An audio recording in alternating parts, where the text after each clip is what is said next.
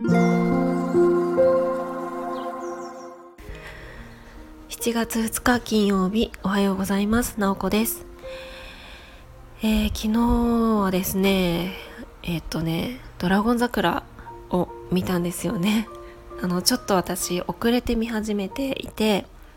最終回昨日やっと見終えたところなんですけれども皆さん見ましたか？もしかしたら私みたいにちょっとずれて見ている方もいるかもしれないんですけれども本当に感動っていう感じで。結構ねあの毎回毎回結構泣けるシーンがあったなと思います。あんまり私ドラマは見る方ではないんですけれども結構ハマってしまいました。でですね今日は、えっと、スタエフにあって Voicy にないものって何だろうっていうテーマでお話ししたいなと思います。ちなみにこれ私あの明確な答えがあるわけではなくて皆さんどう思いますか？みたいな配信なんですね。まああの私は普段うんと音声配信は結構料理をしながら聞いていることがえっ、ー、と多いかなと思います。夜ご飯を作りながら聞いているかな？って感じなのでうんと、まあ、割と結構日中仕事がとして夕方、まあ、海とか散歩とか買い物とか行って帰ってきてぼーっと料理をしながら流してるみたいな感じなんですね。でスタイフを聞いている時もあればVoicy を聞いている時もあります。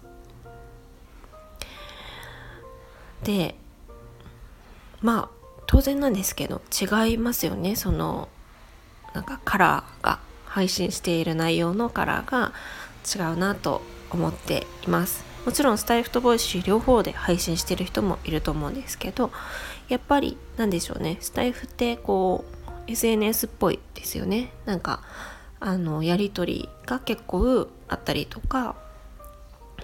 うんと、配信の中でも別の配信者さんの話があったりとか結構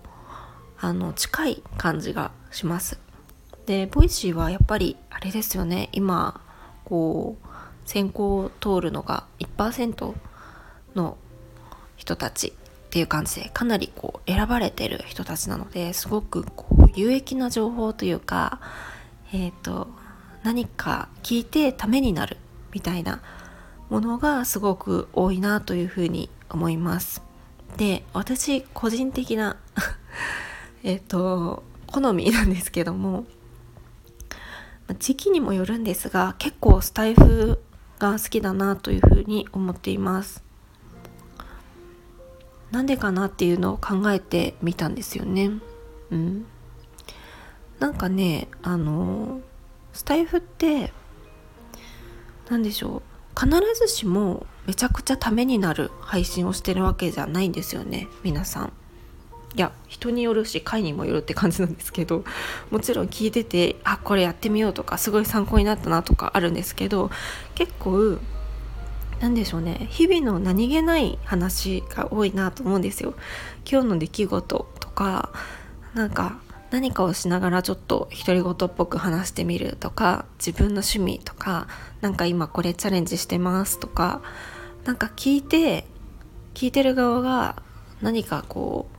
うすぐに活かせるものとかではないけれどもなんかそれが私はすごく好きだなというふうに思っているんですね。が結構 SNS とかってあと自分でネットで調べたりとかするのってとにかくこう有益な情報とか本を読んだりとかしててもなんかその吸収するとかインプットするみたいな部分が何かを取りに行こうみたいな情報を入れようみたいな部分があって割と頭が疲れてるのかなというふうに思っていてでもこうスタイフで配信している方ってすごくこう日常のちょっと雑談に近いような気づきとかでもあの聞いててあなるほどなとか勉強になることもあるけれども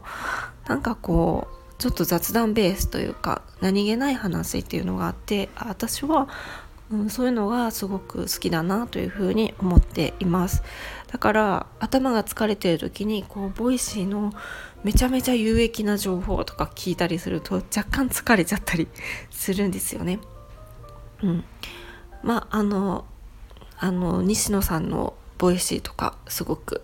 あれですよね。聞いてる方すごい多いなって思うんですけど、えーと、たまに聞いたりします。ですごい勉強になります。でもこう頭を休めたい時とかに聞くとあちょっと疲れるみたいになっちゃったりもするんですよね。皆さんはどう思いますか？スタイフにあってボイスにないものって一体何なんでしょうね？